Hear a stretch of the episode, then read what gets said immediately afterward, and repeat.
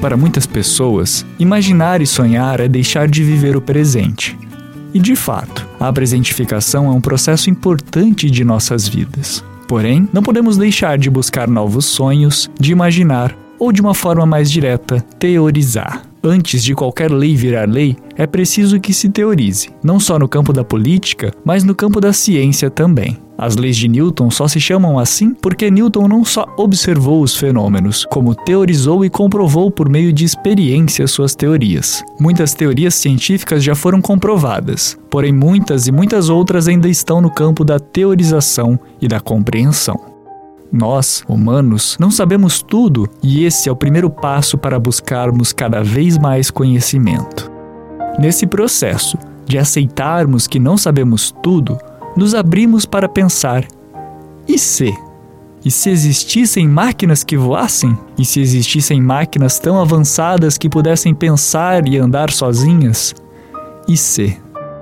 Claro, esse tipo de pensamento pode nos levar a ideias e pensamentos fantasiosos e mirabolantes, que talvez, talvez, nunca venham a existir de verdade. Sonhar, imaginar, Teorizar, não só com máquinas, mas também com locais e sociedades mais avançadas, não é algo estranho. Na verdade, faz parte da história e da literatura da humanidade. Se observarmos bem, é um efeito cultural significativo que vai além de qualquer senso meramente quantitativo.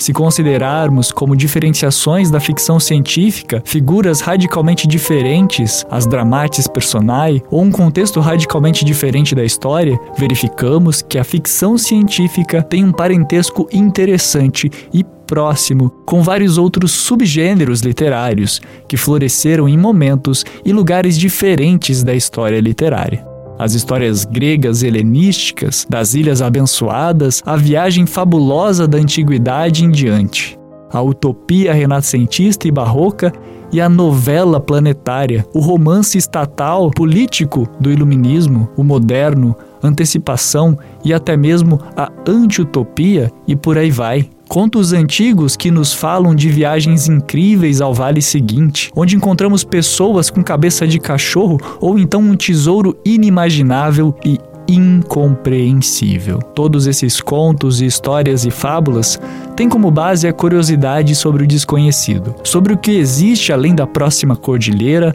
mar, oceano, sistema solar. É onde a emoção do conhecimento se junta à emoção da aventura. Uma ilha no oceano longínquo é, de certa forma, o paradigma do objetivo esteticamente mais satisfatório da viagem de ficção científica.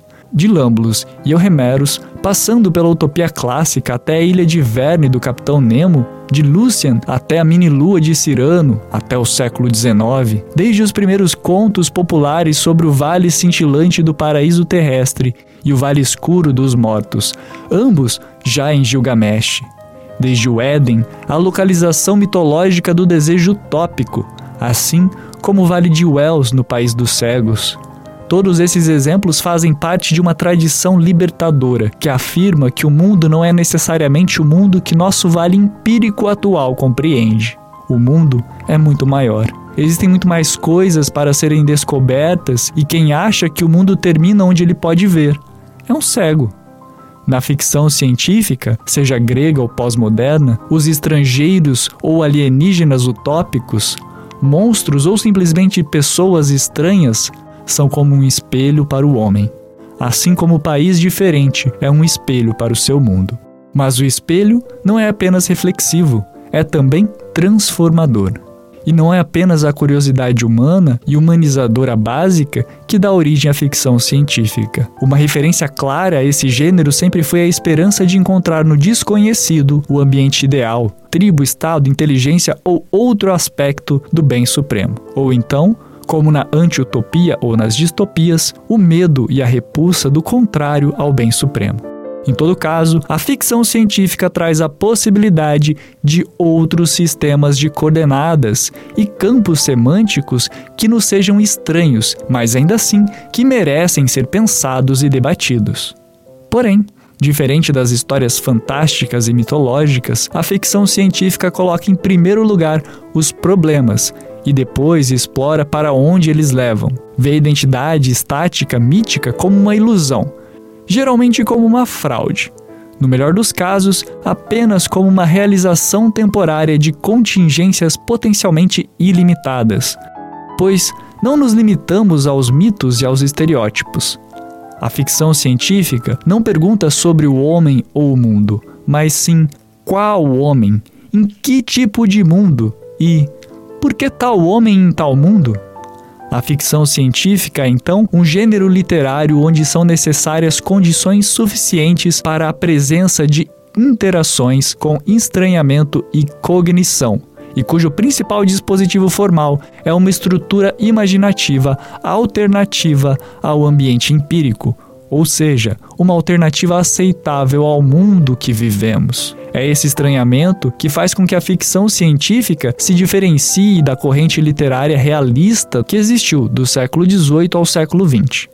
Contos de fadas, além de duvidarem das leis do mundo empírico, também aceitam elementos mágicos ou sobrenaturais, fugindo dos horizontes empíricos para um mundo colateral fechado, indiferente às possibilidades cognitivas que nós encontramos e podemos vivenciar. Assim, a principal diferença entre ficção científica e fantasia é que a fantasia não usa a imaginação como meio de entender as tendências da realidade, mas como um fim suficiente para si mesmo e separado das contingências reais.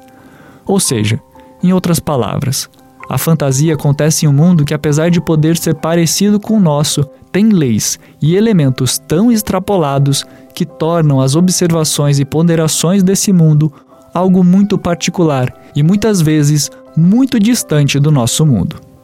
Por exemplo, acessórios comuns de contos de fadas são os tapetes voadores. Os tapetes voadores fogem da lei empírica da gravidade física. Não temos como testar um tapete voador. Eu, particularmente, adoro histórias fantásticas. E não tem nada de errado com isso. Mas temos que reconhecer que o elemento narrativo da realização mágica de desejos é tanto a força como a fraqueza da fantasia. Tudo é possível em um conto de fadas, porque um conto de fadas é manifestadamente impossível. Isso torna as comparações com o nosso mundo algo muito difícil de ser realizado e normalmente apenas por metáforas. Já a ficção científica traz reflexões e pensamentos em torno de coisas que podem ser possíveis no nosso mundo, seja num futuro próximo ou num futuro distante, mas ainda assim possível. Historicamente, a ficção científica partiu de uma abordagem pré-científica ou proto-científica, onde desmascarava sátiras e críticas sociais ingênuas e, ao longo dos séculos, se aproximou das ciências naturais e humanas cada vez mais sofisticadas. No século XX, a ficção científica mudou-se para a esfera do pensamento antropológico e cosmológico, tornando-se um diagnóstico, um aviso, um apelo à compreensão e à ação. E o mais importante, um mapeamento de possíveis alternativas. Esse movimento histórico da ficção científica pode ser encarado como um enriquecimento e uma mudança de um modelo direto ou extrapolativo básico para um modelo indireto, analógico e até mesmo analítico. Assim, a ficção científica pode ser vista como um exercício de futurologia, não só em tecnologia, mas em ecologia, sociologia e várias outras ciências. Tudo bem, um livro ou um filme não é uma verdade pragmática. O que temos que esperar da ficção científica é um estímulo para o pensamento independente. Mas, além disso, temos que esperar mais do que um sistema de dispositivos narrativos estilizados. Temos que esperar um incentivo a uma demanda crítica de precisão científica, tanto na literatura ou no cinema, como na realidade. A ficção científica cria modelos de compreensão universal. Seria muito difícil explicar um campo de força para nós leigos sem a ficção científica. Além disso, histórias de ficção científica antecipam questões éticas. Os contos de Isaac Asimov levaram a humanidade aos debates metafísicos, como a robótica e a inteligência artificial. A ficção científica já discutia extensivamente os problemas de clonagem antes de qualquer filósofo ouvir falar do termo Os inventores do submarino e do helicóptero já falaram sobre a importância da obra de Júlio Verne em seus projetos. Os livros de H.G. Wells têm influência direta na invenção do foguete, no alerta quanto ao risco de bombas atômicas e no uso pacífico da energia nuclear. Jornada nas Estrelas mostrou, muito antes, monitores de computadores em quartos e salas de reunião, fones de ouvido sem fio, telas planas de grandes dimensões e alta definição, videofone, interfaces sensíveis ao toque e sensores de biometria diversos, capazes de reconhecer vozes e identificar palmas de mão e retinas. O primeiro telefone celular foi claramente inspirado no comunicador portátil usado pelo Capitão Kirk e Spock. Para Martin Cooper, diretor de pesquisa da Motorola na época, o seriado não mostrava uma fantasia, mas sim um objetivo.